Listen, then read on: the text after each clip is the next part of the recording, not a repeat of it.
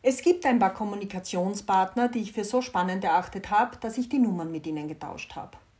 Die werte Zuhörerschaft weiß mittlerweile, dass ich Wert auf Niveau in meinen Unterhaltungen lege. Oder zumindest so tue.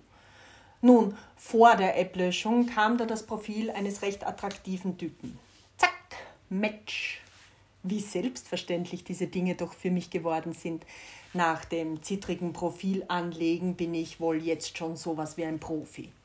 Mein Finger kann auf dem Display schon so gut swipen. Mal links, mal rechts. Es ist fast wie eine Choreografie. Kann man das den Finger-Tinder-Tanzschritt nennen? ich schweife ab. Nun, auf alle Fälle habe ich mich mit ihm zu unterhalten begonnen und er schien nett zu sein. Er war enthusiastisch, neu auf der Plattform, neugierig, kommunikativ. Es war schon relativ spät und er meinte, dass er bald ins Bett gehen würde. Ich habe mich verabschiedet, doch er hat nicht aufgehört zu schreiben. Ihn dann vom Schlafen abzuhalten, hat mich amüsiert. So wurde ich ein wenig provokanter und er neugieriger.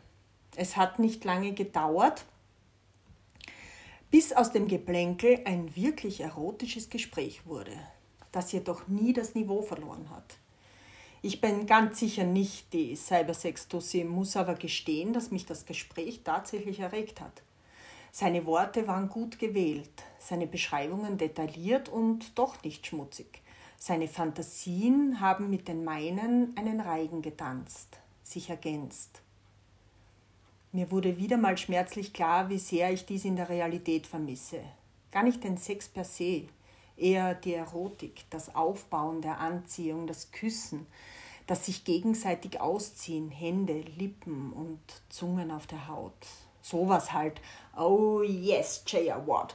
Meine Chats machen der Black Dagger Bruderschaft alle Ehre oder Konkurrenz.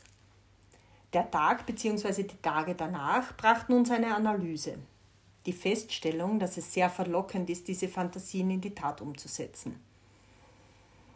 Ich weiß, dass ich jemand Fixen, etwas Schönes und Stabiles in meinem Leben will, dass ich will, dass mein Big in mein Leben stolpert.